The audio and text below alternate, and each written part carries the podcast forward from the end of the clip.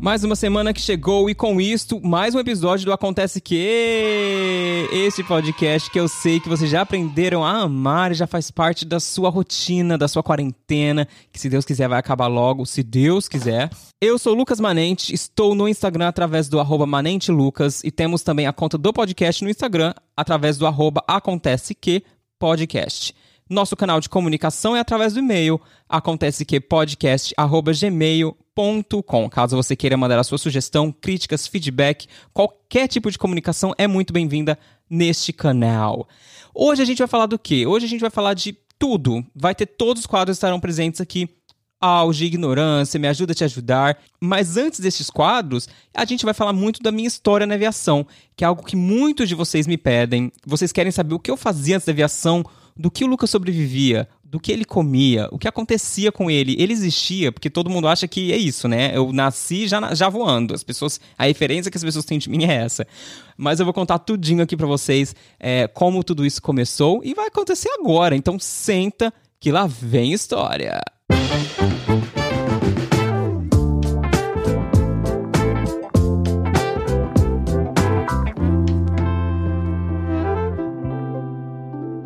aí, Lucas, como tudo aconteceu? O que te fez chegar aonde você está hoje, voando numa empresa internacional, já voando há 10 anos? Pois bem, lhe direi tudo. Eu comecei a minha carreira profissional antes da aviação, eu dava aula de inglês, era tudo que eu sempre tinha feito até então. E, coincidentemente e curiosamente, é, eu, aprendi, eu comecei muito cedo. Eu comecei a dar aula de inglês quando eu tinha 16 anos apenas. Então, eu estava fazendo o ensino médio e dando aula de inglês ao mesmo tempo. Isso aconteceu porque na época eu morava no interior do Mato Grosso e por falta de mão de obra qualificada, ou seja, de pessoas que falassem inglês na época, a dona da escola na qual eu estudava inglês já estava me formando. Essas escolas de idiomas normais, ela me convidou para começar a dar aula de inglês para os níveis básicos. E isso foi um head start assim gigantesco e que me ajudou a aprimorar o inglês assim de uma forma imensa, absurda, porque à medida que você dá aula, você tem que preparar, você tem que estender o seu vocabulário e estender o seu conhecimento sobre a gramática, enfim. Eu sou uma pessoa muito perfeccionista, então eu só me proponho a fazer algo no qual eu sei que eu vou conseguir me sobressair de alguma forma, ou pelo menos me dar por satisfeito, não pelos outros, mas por mim mesmo. Enfim. De qualquer forma, é, eu com 16 já comecei a dar aula de inglês, isso já me ajudou muito no mercado, no sentido de saber lidar com pessoas e e ter que me impor, porque eu passei por poucas e boas, um dia eu conto ainda nesse podcast aqui, de pessoas que não aceitavam, né? Porque querendo ou não, era um pirralho que tava dando aula de inglês para eu tava dando aula de inglês para médicos, uh, advogados, etc. Tem pessoas assim que, as, né, olha uma pessoa e vê tão nova e pensa: "Quem é você na fila do pão, meu amigo?", não é verdade? Passando todo esse negócio da aula de inglês, blá blá blá blá, passei na Faculdade Federal de Uberlândia, me mudei do Mato Grosso para Uberlândia para começar a faculdade fazia letras e nesse meio tempo eu ficava meio período na faculdade, meio período fazendo o quê? Sim, continuando no inglês, porque era tudo que eu sempre consegui fazer e algo que eu, que eu me sentia muito bem, é, muito confortável. E com isso continuei. Continuei dando aula de inglês. Nesse meio tempo fui para os Estados Unidos fazer um intercâmbio de seis meses. Fui trabalhar lá, estudar, enfim, e voltei. Já com o inglês tinindo e me sentindo super confortável. Só que desta vez eu voltei para morar em Ribeirão Preto, ao invés de continuar em Uberlândia. Voltando para minha cidade natal. Alô, alguém de Ribeirão Preto neste podcast? É, mande o seu alô. Amo Ribeirão, minha cidade natal. Um beijo para todos vocês. Foi aí que tudo aconteceu. Uma amiga minha na época, ela fazia o famoso curso de comissário de bordo, que até então eu nunca tinha ouvido sequer falar, nunca tinha me passado pela cabeça porque eu sei que existem pessoas cuja profissão de comissário de bordo é o sonho da vida e desde pequeno sempre almejaram aquilo. Para mim é algo que nem tinha passado na minha cabeça. E, enfim, com isso, ela um dia saímos e ela assim, ah, tô super animada, vou começar a fazer um curso de comissária. Daí eu, comissária who? O que, que é isso, amiga? Me fala, não, não, tô, não tô entendendo. E ela assim, não, comissária, aeromoça, e aí não sei o que. Eu, gente, mas existe, existe curso para isso? Onde? Como isso acontece? E foi aí que ela me introduziu este mundo da aviação. E aí que acontece, pessoas? Neste momento, aquela luzinha do. Sabe quando as portas do céu se abrem? Sim, naquele momento eu falei, hum, ideia. Algo, algo se abriu nesse momento. Sabe aquele momento de elucidação que você fala, algum momento, nesse momento alguma coisa aconteceu na minha vida? Porque eu estava feliz dando aula de inglês ali, mas eu sentia que não era aquilo. Aquilo não era, não era a minha carreira ali que eu queria fazer pra vida, sabe? Nisso tudo eu falei, amiga, o que, que é isso? Ela, ah, é assim, assim, assim, existe um curso, é no Aeroclube de Ribeirão tal, mas tem uma fila de espera gigante e você... Enfim, tenta, tenta a sorte, vai lá e vê. Inclusive, acho que você tem muito perfil, vá, porque você já tem inglês, não sei o que, e aí já continuei todo animado, fui já era assim, era o começo de, um, de uma turma nova, fui lá, cheguei todo animado e infelizmente não tinha, não tinha mais vaga. Outras épocas, né, amigos? Porque hoje o que mais tem é escola de comissário e pipocou, tem até curso online, enfim. Mas na minha época não, era, as vagas eram super limitadas e, e enfim, você tinha que entrar numa lista de espera. Anyway, os, te os tempos se passaram, me ligaram, olha, abriu a vaga da Venha, me inscrevi no curso e logo de cara me apaixonei real, oficial. Foi ali que eu me entreguei falei, gente, é isso que eu quero pra minha vida. É isso mesmo, pessoa. Eu vou ser pago para viajar o mundo? Porque existia, né? Eu, assim como vocês, e é algo que eu tento quebrar todos os dias esse paradigma de que a glamorização da profissão é o primordial, eu também tinha isso. Eu comecei com isso, com essa ideia de que, nossa, é isso, gente, que isso? Eu vou, eu vou viver essa vida de glamour, eu vou um dia estarei em Nova York, no outro dia em Londres, da, da, da, da, já pensava em alçar voos internacionais. Quisera, mal sabia eu que no Brasil a gente ia começar pelos voos nacionais, assim. Eu tinha essa, essa noção também, mas assim, eu já pensava ali na frente. Passou o curso, seis meses. Para quem não sabe, o curso é um curso muito. Uh, não quero dizer demorado, é um curso complexo, né? Com várias matérias, inclusive. É, inclusive, para quem não sabe, o Brasil é um dos únicos países, se eu não me engano, o Brasil e a Itália, onde você tem que fazer um curso por lei, onde a, a ANAC exige que você tenha esse curso para que você possa aí então participar dos processos seletivos da empresa. Fiz as matérias, sobrevivência na selva, blá blá blá blá blá, passei na ANAC. E aí, meus amigos, com a ANAC, você já tem aquela carteirinha na mão e você já sabe que na partir daquele momento você pode de fato se tornar um comissário e pode começar a fazer o quê? Enviar currículos para as empresas aéreas. Eu estava ali afoito para que tudo acontecesse, eu queria mandar currículos para as empresas aéreas e aí acontece o quê? Tava tudo parado neste momento. Sim, senhores. E na época o que o, a gente dava informações através do quê? O famigerado Orkut. Quem lembra aí do Orkut? Oi, alô Orkut, tudo bom? Amava as comunidades do Orkut, entrava em várias comunidades. E do nada estou lá pipocando na, nas comunidades do Orkut e me aparece o quê?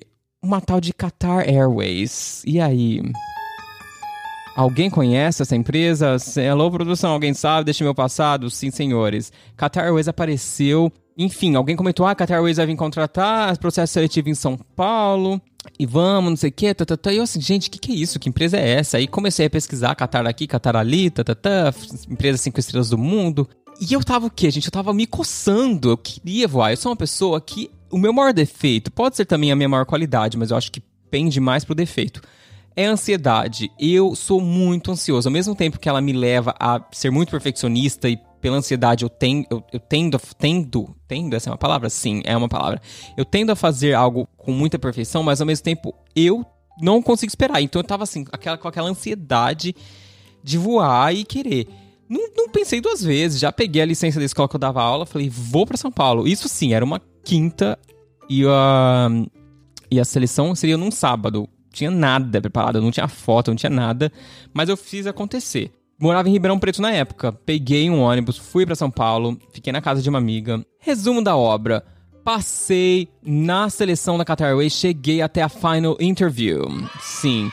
Fiquei assim muito feliz, muito, muito ansioso porque não era o resultado final, porque para quem não sabe, tem vários processos, chega na entrevista final e você tem que esperar um tempo aí até receber um e-mail ou uma ligação positiva ou negativa, enfim, do seu processo final. Passei. Em questão de, sei lá, três meses, estava eu pousando em Doha, capital da Qatar Airways. Hoje, olhando em retrospecto, eu falo, meu Deus, como era louco. Eu tinha 20, 20 anos no meio do nada, numa cidade que eu nunca tinha ouvido falar na minha vida até então.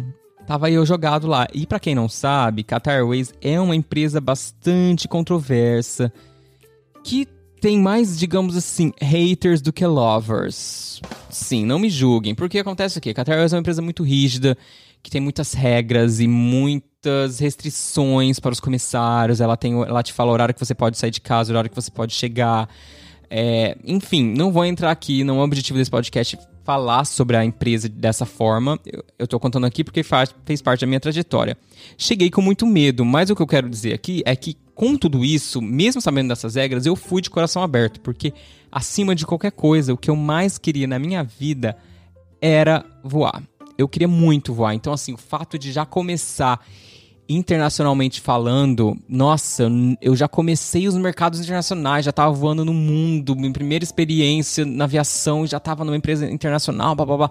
Isso tudo me, me alimentava, me motivava a, a o que? A renegar os fatos que pesariam muito com o tempo, que são os fatos da, das regras da empresa. Fiquei é, um total de dois anos, talvez um pouco, um ano e oito meses, talvez. Vamos aí, vamos jogar aí dois anos na Qatar. E no, a partir de um ano já começou a pesar muito. As regras da empresa, a política da empresa é muito, é, é muito opressora, ela, ela é muito rígida na forma como lida com os funcionários, e tudo isso começou a pesar muito. Eu comecei a perceber que não valia tanto a pena ficar lá só pelo simples fato de voar, assim, porque eu queria mais, eu tinha que ter uma vida, né, gente? Eu era muito novo e a empresa limitava muito a gente no fato de poder fazer as coisas, assim. Tanto é que lá era muito fácil você ser demitido por qualquer coisa. Eu tive amigos que foram demitidos pelo simples fato de chegarem dois minutos além do horário que eles tinham que chegar em casa, que eram três horas da manhã. O máximo que você podia chegar em casa era três da manhã. Se você chegasse três e dois, você estava demitido. Era assim que funcionava toda essa situação. Enfim, pedi demissão, não fui demitido graças ao nome de Senhor Jesus. Pedi demissão e voltei ao Brasil, porque todo esse tempo que eu fiquei no Catar ficava me me matutando muito a questão do como seria voar no Brasil. Eu queria muito ter essa experiência de voar no Brasil, sabe? De poder seguir a regulamentação brasileira, porque no Brasil a gente sabe muito do que a gente pode, o que não pode, quantas horas a gente pode voar, os nossos direitos, os nossos deveres. Fora do Brasil, nas empresas do Oriente Médio propriamente ditas, é tudo muito velado, assim. Você não sabe muito bem, você não estuda muito bem as, as legalidades dos voos, a regulamentação, como a gente diz no Brasil. E no Brasil eu queria muito viver isso. Eu via muitos meus amigos voando na TAM, a TAM na época era uma empresa do sonho. Eu queria muito entrar na TAM para começar doméstico, ir pro internacional, blá blá blá blá blá. Resumo da obra, eu voltei para o Brasil. E acontece o que? Acontece que tudo estava parado mais uma vez. Sim, senhores, fiquei parado, voltei numa época péssima também, porque a aviação é, ela ela altos e baixos, né? Ela quando tem aquele aquecimento da economia do setor aero, aeronáutico, começa a contratar igual um louco. Mas quando para também, gente, às vezes tem empresas que ficam dois, três anos sem contratar. E eu, e eu voltei numa época onde as empresas ficaram sem contratar um tempo. Apenas uma estava contratando naquela época e foi nela que eu me apeguei que foi a Avianca. Sim, a minha amada Avianca. Um beijo para os meus ex-Aviancers. Hum. Ai, gostaram do meu beijo? Sim, ai. Que ridículo, tô pagando muito mico nesse podcast. É, não. Voltei, perdi a linha de raciocínio. Deixa eu voltar aqui, senhores. É, ah, a Avianca. Na época, a Avianca ela tinha uma, uma política de crescimento muito grande, tinha, era, tava muito promissora. E eu sempre fui adepto de um pensamento muito claro e o que eu sempre comentei aqui com vocês e compartilhei que é o fato de empresa boa é a empresa que te abre as portas. Eu sempre fui muito adepto disso. Mandei o currículo para Bianca, me chamaram para a seleção, passei e, e, e, logo em seguida comecei a realizar o meu sonho de voar no Brasil. E aí estava, já estava ali na minha segunda empresa aérea brasileira e já estava completamente imerso no mercado da aviação e já não me via fazendo outra coisa. Mas aí vocês vão me perguntar, Lucas, como é que foi a experiência de voar no Brasil? E por que você está hoje voando novamente no Oriente Médio se voar no Brasil era tudo que você queria nessa vida? Me explica. Muito bem, vou explicar aqui para vocês. Voar no Brasil foi muito bom, eu gostei muito, mas eu percebi que de fato é muito cansativo. Gente, voar no Brasil é para mim, isso é uma opinião minha, tá, gente? Eu não tô aqui falando por outras pessoas. Cada um tem a sua, sabe da sua necessidade, da sua verdade, enfim. Para mim, eu percebi que no Brasil era muito mais trabalho. E eu sei que vocês vão também me perguntar, mas como assim, Lucas? Aí você faz em voos de 15 horas no Brasil, você não vai fazer um voo tão longo. Concordo com vocês. Porém, no Brasil, era um sobe e desce lascado, gente, vocês não têm noção. Porque como são voos curtos, você podia fazer até cinco pousos no dia. Você tem noção disso? Então, assim, você começava em São Paulo, fazia São Paulo, Rio, Rio, Fortaleza, Fortaleza, Recife, Recife e parava em Porto Velho. Mais ou menos assim. Não sei nem se isso é legal, mas eu tô jogando aqui destinos para vocês terem uma ideia. E para mim, a parte mais estressante de um voo e mais cansativa são os embarques. E você fazer isso cinco, cinco vezes no dia, gente, pelo amor de Deus, não. Pelo amor de Deus, não. Então isso começou a pesar. E com o tempo eu comecei a perceber que eu comecei a sentir aquela coceira, aquele. O que, que é aquilo? É aquela, aquele comichãozinho, né? Aquela coisa assim que fala: hum, eu acho que eu quero voltar a voar internacional. Aviação ainda é para mim, amo, mas não sei se tá dando aqui para mim. E, mas acontece, só que sempre muito grato. Eu amei a minha experiência na Avianca. Eu fiz amigos incríveis. E outra coisa, outro ponto muito positivo de VAR no Brasil, pelo menos, né, da minha experiência que eu percebi, é que a camaradagem é maior, assim. Acho que pelo fato de sermos todos brasileiros e, e não ter essa barreira cultural como existe aqui na empresa onde eu trabalho hoje e como existia na Qatar, é muito mais fácil você se entender. Então eu me divertia mais nos voos, eu ria mais, é, eu conseguia falar mesmo, o mesmo idioma. É, é outra pegada nesse quesito, o rolê é outro, entendeu? Mas, como vocês já sabem, eu não durei muito, fiquei dois meses, dois meses não, dois anos na Avianca, e neste meio tempo começou a minha vontade e eu falei, quer saber, eu estou de folga hoje e tinha uma seleção da minha empresa, que eu não quero, né, falar o nome, vamos manter no sigilo aqui, vamos fingir que vocês não sabem, tudo bem? Sim, vamos fingir. E né, a minha seleção, a minha empresa estava fazendo a seletiva e eu fui na cara e na coragem, e quando eu cheguei lá, Fui, fiz a seleção, passei por, por todo o processo seletivo, fui passando de todas as etapas. E diferentemente da Qatar, eu me sentia muito mais preparado e muito mais certo de que aquilo era o que eu queria. Sabe, uma questão de expectativa e realidade. Na Qatar eu tinha uma expectativa, mas a realidade foi completamente diferente, porque eu era muito novo, a aviação era tudo que eu queria, então eu queria a qualquer custo, até o custo da minha liberdade. Na, na empresa na qual eu trabalho agora, eu tinha expectativa e eu sabia o que era a realidade, porque eu já tinha amigos que voavam aqui. Querendo ou não, é uma empresa do Oriente Médio também, então eu já sabia o que esperar. Então era uma outra realidade. E eu, eu era mais velho, já estava mais maduro, já tinha voado, já sabia o que esperar e eu não tinha mais essa glamorização na cabeça. Então eu fui muito mais seguro em saber é, realmente o que esperar, assim, de, de, de saber que não é glamour. A prioridade naquele momento era realmente voltar a voar internacionalmente e ter um salário melhor, um, um, enfim, eram outras coisas naquele momento que me pegavam, assim. Resumo, passei, cá estou e estou feliz e realizado há bons e maravilhosos seis anos. Sim, totalizando aí 10 anos de aviação. Deus é mais, Senhor. Tudo que eu fiz na minha vida hoje, além de dar aula de inglês, é aviação. É, sou muito grato, amo o que eu faço. E eu quis compartilhar essa minha história aqui com vocês porque eu sei que é algo que vocês me perguntam muito, principalmente das pessoas mais novas, assim, que estão começando o curso agora e me têm como referência, não só a mim, como a outras pessoas da aviação, e querem saber muito como foi a minha história para poder se basear nisso. Porque eu sei que, que eu tinha muito isso quando eu comecei e eu não tinha em, em, quem, em quem me referenciar.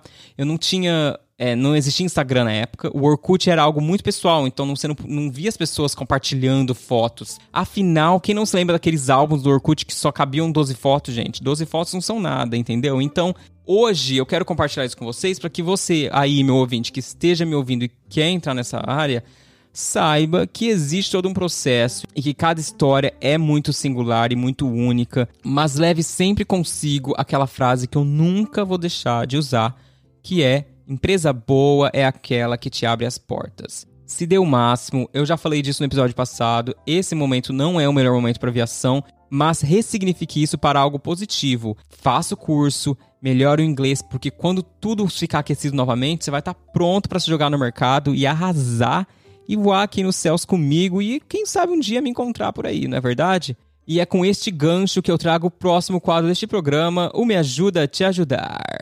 Me ajuda, maninho. Manente, ô Manente. Meu Deus do céu, Manente, me ajuda. Me ajuda a te ajudar. E o Me Ajuda a Te Ajudar é aquele quadro onde você vai chorar as pitangas, falar dos seus problemas e eu vou tentar inutilmente te ajudar, ou utilmente, não sei. Claro, vai depender do seu ponto de vista. E se você quiser participar deste quadro maravilhoso, é muito simples, é só adicionar a conta do Acontece Que Podcast lá no Telegram através do Acontece Que. Só procurar por Acontece Que no Telegram e mandar o seu áudio de até dois minutos, eu imploro e também através do Instagram, no arroba acontece que podcast, via DM, mande o seu áudio no Instagram que a gente também pode ouvir por lá e colocar a sua participação neste podcast mais amado de todo o Brasil. Sendo assim, vamos ouvir o nosso primeiro drama deste episódio. Oi, Manente. Aqui quem tá falando é a Cristina. E eu entrei na ECA no começo desse ano, mas por conta da quarentena eu não terminei ainda o treinamento, então eu não comecei a voar. Mas aproveitei a quarentena para maratonar alguns vídeos seus no YouTube e passei pelo seu com a Andressa falando sobre saúde dentro da, da aviação. E eu preciso muito da sua ajuda em relação a isso. Na verdade, conselhos principalmente de como começar essa vida. Porque eu sou uma pessoa que nunca gostou de exercício nenhum, eu não tenho empatia por nenhum exercício. Depois que eu, assim, me tornei pré-adolescente, principalmente agora, né? É, eu não pratico mais nada. Eu tentei até voltar para academia uns anos atrás, mas ai, assim, eu não tenho disciplina zero. Eu não tenho vontade, não tem nada que me pegue assim, sabe? Eu nunca tentei o CrossFit, então eu não sei se talvez você me aconselhe, me aconselharia que fosse uma boa começar por ele, ou se você acha que seria pesado demais. Eu também não sei em relação ao tempo que eu devo começar. Então, assim, eu tenho medo de começar a voar e eu sei que precisa de um, um certo tempo de adaptação, né? A nova rotina. Então, assim, eu acho que vai ser pouco provável começar e me exercitar na mesma semana que eu começar a voar. Mas mesmo assim eu queria te perguntar quando que você acha que é o ideal, assim, se é depois de um mês, dois meses, eu não sei. Eu, eu acho que eu não vou ter essa disciplina de saber quando eu devo começar alguma coisa, porque se depender de mim, nossa, simplesmente eu abandono. Então, assim, como que você acha que eu devo começar essa vida? Porque vocês me chocaram quando vocês falaram que, assim, nossa, engordou 10, 10 quilos, perdeu a linha. Eu tenho medo de, tipo, acabar nisso também, sabe? E eu queria muito pedir sua ajuda com conselhos de como e quando começar. É, com que tipo de exercício você acha bom eu começar? O que, qual a chance de alguém como eu assim, que exercício que talvez alguém como eu que tenha preguiça e não tenha disciplina possa gostar mais, assim, se identificar melhor. Me ajuda, por favor. É, vamos lá, vamos lá, vamos tentar ajudar a Cristina. Isso é uma pergunta também que muita gente me manda, assim, e é algo do tipo, nossa, como você consegue se exercitar tendo essa rotina e blá blá blá blá blá blá. Exercício físico, assim como qualquer outra coisa, tem que se tornar um hábito. Não dá para ser apenas um programa no qual você decidiu embarcar e vai fazer disso uma prioridade por um tempo. Tem que se tornar um hábito e isso leva, estudos já comprovam que a gente demora em torno de 20 dias até 30 dias, coloca aí um mês, vai, vamos colocar uma média de um mês, para que o nosso cérebro consiga identificar uma ação como um hábito. A gente sabe que se tornou um hábito quando a gente começa a fazer algo é, e já faz parte do nosso dia você nem percebe. Quando, quando você vê, você já está fazendo. Mesmo que você não goste, você está fazendo. Vou dar exemplos, por exemplo, escovar os dentes. É algo que você vê, você terminou de comer, você vê, você já tá, você já tá lá escovando os dentes e foi, entendeu? É, não existe essa de. Ai, dá uma dica, porque eu que sou preguiçosa, não sei o quê. Tá, tá, tá. Você tem que colocar isso como uma prioridade do seu dia e fato não se deixe intimidar por exercícios ou pelo que você vê na internet. Eu vejo isso muito no CrossFit, por exemplo. Quando eu comecei a fazer, e eu, uma coisa que eu ouço muitas pessoas quando elas começam a fazer CrossFit, é que elas nunca pensaram em fazer porque elas acham os movimentos muito avançados e que não é para mim. E, ou seja, elas já ficam, elas ficam muito intimidadas e com medo de, de achar que aquilo não é para elas, entendeu? Sendo que isso não tem nada a ver. CrossFit é para todo mundo. O que eu tenho que te dizer é, será que é para você no sentido você é o tipo de exercício que você gosta ou não? Porque eu acho que é vital que você faça algo que você goste. Não dá para se forçar a fazer algo que você não goste. Então, para mim, eu me encontrei no CrossFit até então, mas já houve, houve casos onde eu trouxe amigos, eles começaram a fazer CrossFit e eles não gostaram. Eles falaram: "Ah, para mim não é isso, eu não curto esse tipo de exercício sob pressão, onde eu morro, deixo a alma ali, fica só o corpo, entendeu? Eu gosto de ficar lá no meu cantinho, fazendo o meu card, depois puxar o meu peso e ouvir minhas coisas. E tá tudo certo, entendeu? Uma dica muito legal que eu posso dar aqui para você é um aplicativo que se chama Kilo. Vou deixar o link aqui na descrição do episódio, K-E-E-L-O. É um aplicativo que, inclusive, eu uso. Eu, nessa quarentena, tá me salvando a vida que é justamente o aplicativo para exercícios de alta intensidade que vai te ajudar a colocar o seu corpo em movimento e vai te dar todo esse condicionamento que talvez você não tenha no começo. Então, ele vai levar muito em conta o seu starting point, você, onde você está começando fisicamente falando, e vai te dar exercícios fáceis, etc. E ele vai aumentando à medida que o seu condicionamento vai melhorando e você vai se tornando mais condicionada, e aí os movimentos vão se tornando um pouquinho mais complexos. Salva minha vida principalmente porque ele você consegue customizar de acordo com o que você tem à sua disposição. Então, por exemplo, isso nos voos é maravilhoso. Nos hotéis, assim, quando eu não quero usar a academia do hotel, eu quero ficar só no quarto, por exemplo, eu coloco lá que eu não tenho equipamento.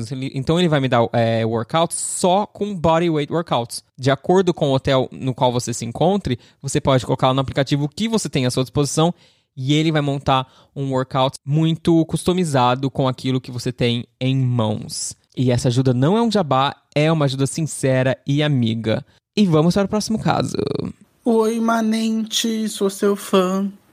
Que creme você usa pra pele pra deixar ela assim tão bonita? Te adoro. Só de você responder eu já vou ficar felicíssimo.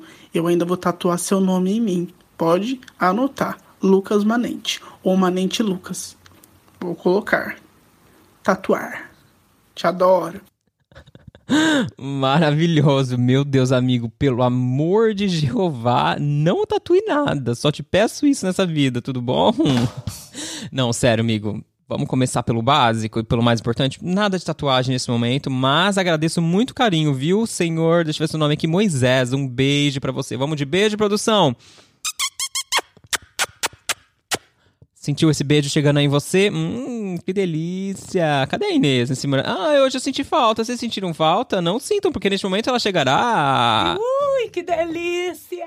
É, Moisés, enfim. Vamos lá. É... Elogios à parte, você quer saber sobre a minha, a minha rotina uh, de cutis, minha rotina de pele. Muito simples, muito básico. Eu sou uma pessoa que eu utilizava até então, até assim, digamos assim, há uns meses atrás, uns seis meses, eu sempre utilizei produtos da Adicus. Eu sempre gostei muito da Adicus, produtos bons, uma marca brasileira, mas começou a pesar no bolso. Eu falei, gente, eu não, cada vez que eu vou na Adicus, é assim, é R$ 1.500 no mínimo, porque é o creme, da, da, da, da, da, da, da. Não, não deu mais. Mas eu vou te passar a rotina aqui e a marca que eu uso, que eu achei pela metade do preço, até um terço do preço, e que é tão boa quanto só que eu acho que não entrega no Brasil. Não sei, aliás, eu não, não tem no Brasil, mas eu não sei se entrega, porque o problema do Brasil é que quando chega tem todos os impostos e tal, fica mais caro. Mas eu vou te falar o que eu uso em questão de produtos e você tenta achar uma marca aí que caiba no seu bolso e que venda no Brasil. Enfim, vamos lá. Muito simples, eu tento utilizar a tríade maravilhosa, a tríade básica de qualquer coisa de pele. Eu não sou muito ligado nisso, no sentido de, tipo, ai, conheço todas as marcas, tudo. Mas é muito simples. É o sabonete, o tonificante e, no caso, o serum ou creme que eu uso. Então, o meu, aí vai para o seu tipo de pele. No meu caso, eu uso para pele mista. Mista para oleosa. Então, eu uso um sabonete para pele oleosa e aí o tonificante para pele oleosa, porque o tonificante ele faz o quê? Muita gente não usa tonificante, mas o tonificante é muito importante porque ele vai regular o pH da sua pele. Então, ele, quando você passa o sabonete, você está desregulando ele, está tirando aquela oleosidade, desregula. O tonificador, tonificante ou tonificador, agora eu fiquei na dúvida, não sei, por favor me corrijam é, ele vai. Perdi a linha de raciocínio. Ah, ele vai regular aquele pH que você tirou quando você limpou. E você vai selar tudo isso com o maravilhoso vitamina C. Vitamina C é um grande hidratante maravilhoso e tem um alto poder antioxidante que vai e vai evitar que a sua pele envelheça e além disso vai dar aquele ar brilhante para a pele, aquela pele que as pessoas falam: "Nossa, quantos anos você tem?". Aí eu falo para as pessoas que eu tenho 32, eles elas não acreditam, elas falam: "Que isso? Você tem cara de 15, menino". E cai muito naquilo que eu falei antes. Isso é o tipo de coisa que tem que se tornar uma rotina, um hábito. Então, no começo você vai começar tudo maravilhoso, a tendência é que as pessoas esqueçam e parem de usar. Eu faço disso toda a rotina. Eu tenho o meu kit layover quando eu vou para os voos hotel já chega, eu sempre uso. E eu, aqui em casa eu tenho também na minha base aqui em Dubai, antes de ir pra cama, todo dia. Faz anos que eu uso essa tríade, que é o sabonete, tonificador e a vitamina C, e já tá ótimo. A marca que eu uso é o The Ordinary. Eu vou deixar o link aqui também na descrição para vocês, caso vocês queiram dar uma olhada. Ela é muito mais barata e do que a Adicos. E assim, cara, na Adicos eu pagava numa vitamina C em torno de 200, 250 reais. Na The Ordinary eu pago tipo 20 dólares ou 15 dólares um, um vidrinho que tem mais do que da Adicos. É um absurdo. Então eu acho que é isso por hoje, né, amigos? Sendo assim, vamos para o próximo quadro do programa, que é o auge. Se isso não é o auge, eu não sei o que é. Vocês já sabem, mas não custa repetir, o auge é aquela parte do programa onde a gente fala de coisa boa, coisa legal, coisa que vale a pena ser compartilhada, seja aquele livro, aquele aplicativo, aquela música, aquele CD, enfim, o que vocês quiserem. Gente, quando eu falo CD, eu dou muito na cara da idade, né? Quem que fala CD hoje? Daquele álbum, não é? Mas enfim. É, o meu auge dessa semana vai, na verdade, para uma receitinha maravilhosa de uma bebida que eu estou viciado e que, na verdade, não sei se eu tô atrasado nesse wagon, assim, nessa, nessa, nesse rolê. Mas não custa falar sobre, que é o tal do Dalgona Café. Alguém já ouviu falar desse café, gente? Pelo amor de Deus. Eu fui descobrir esses dias, estava lá eu mexendo na internet, de repente me dá um negócio, um vídeo no YouTube, com uma imagem de uma bebida cremosa de café. E eu amo café. Eu falei, gente, que isso? Quando eu cliquei, eu descobri um mundo, porque eu percebi que é uma bebida que pegou no mundo inteiro, tá todo mundo fazendo justamente pela simplicidade e fácil. É muito fácil fazer e fica muito, muito maravilhoso. Então tá nessa quarentena, tempo você tem, levanta a bunda dessa cadeira e vai agora fazer essa bebida que eu vou te passar a receita. Presta atenção, essa receita você vai, vai precisar de café solúvel, sim, não me julguem, eu que sou um apreciador de café também jamais usaria café solúvel, mas essa receita pede café solúvel para que ela funcione. Você vai precisar de duas colheres de sopa de café solúvel, duas colheres de sopa de açúcar. Não me julguem, sim. Porém, eu uso menos e deu certo a receita. Eu coloquei duas colheres de chá. Ao invés de duas colheres de sopas, eu coloquei duas colheres de chá de açúcar. Caso você queira um pouquinho mais doce, pode colocar duas colheres de sopa. Você vai me perguntar, Lucas, mas o açúcar é necessário? Nessa receita, infelizmente, ele é. Porque sem o açúcar não existe a estabilidade para criar espuma, porque ela vai, vai se formando meio que um creme o café e terminando duas colheres de sopa de água quente. Ou seja, tudo a mesma quantidade. Duas colheres de sopa de café solúvel, duas colheres de sopa de açúcar e duas colheres de água quente. Colocou num potinho, você tem duas opções. Ou bater com um batedor mesmo na manual, ou no meu caso eu tenho aquelas batedeiras elétricas é, que ajuda muito, muito, muito pega a batedeira elétrica e bate. E deixa batendo ali por uns bons 5 minutos, viu? Depois de 5 minutos, você vai perceber que aquele líquido vai tomando o corpo e vai virar meio que um sorvete de café. Sim, pasmem, porque neste momento você não vai acreditar. Fica, ele cresce, fica uma espuma cremosa de café, não sei explicar. E aí você vai fazer o que, meu amigo? Você vai pegar um copo bem bonito, porque essa bebida ela merece uma apresentação instagramável, entendeu? Você vai colocar gelo lá, o quanto você quiser, vai a gosto. Leite, leite de sua preferência. Eu gosto de leite de amêndoas. Às vezes eu coloco leite de aveia. Se quiser colocar leite de vaca também pode. Colocou o leite e aí você vai o quê? Colocar essa espuma em cima desse leite.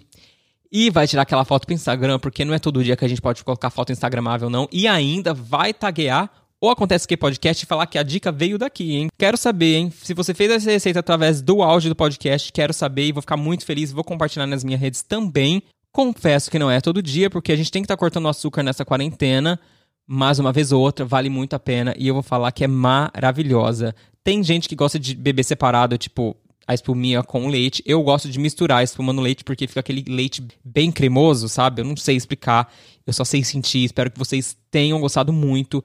E não esquece de compartilhar essa receita nas redes sociais, marcando Acontece Que Podcast no Instagram, tá bom? Vamos pro Ignorância?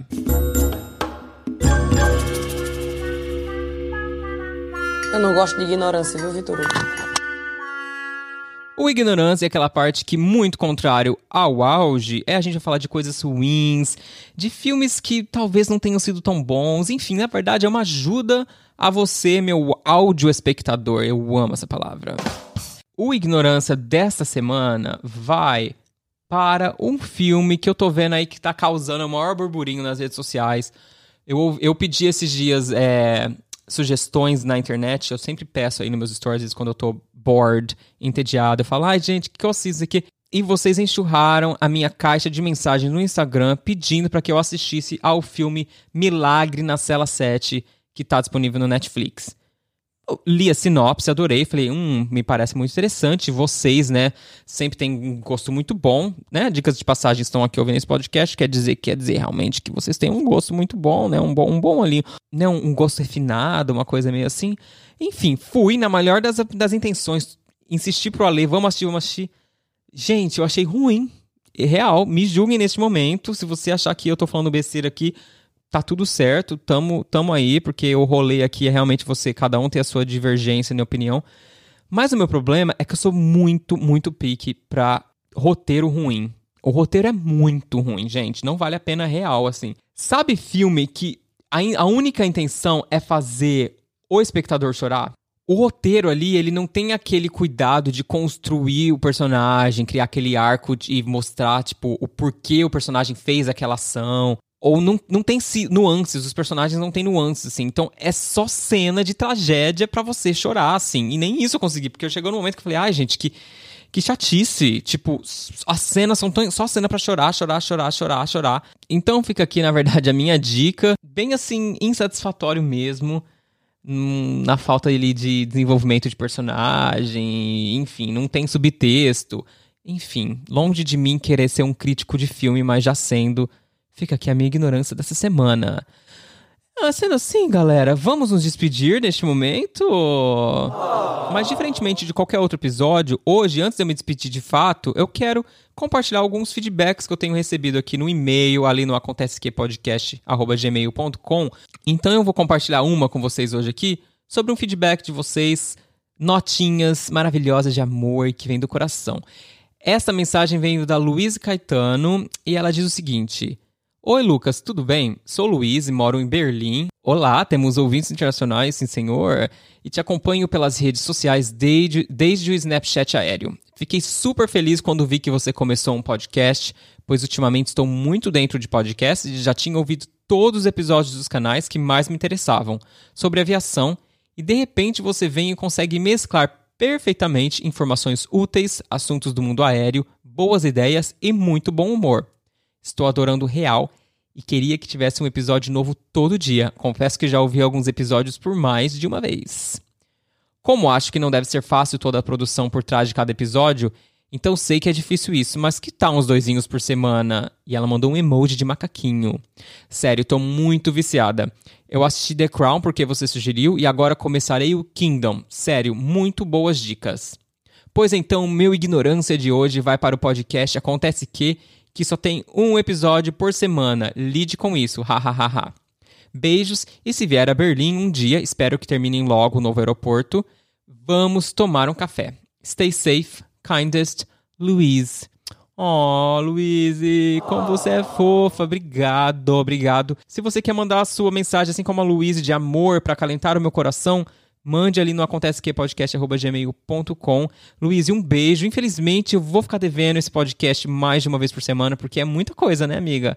O gostoso é acabar e com aquele gostinho de quero mais. Então vai continuar sendo só um por semana mesmo, mas olha, o seu ignorância foi acatado com muito amor e carinho, viu? E um beijo pra você que decidiu vir até aqui, dividir esses minutos aqui comigo. Um beijo, fiquem com Deus e não esqueçam de me encontrarem em algum lugar do mundo. Até a semana que vem. Tchau.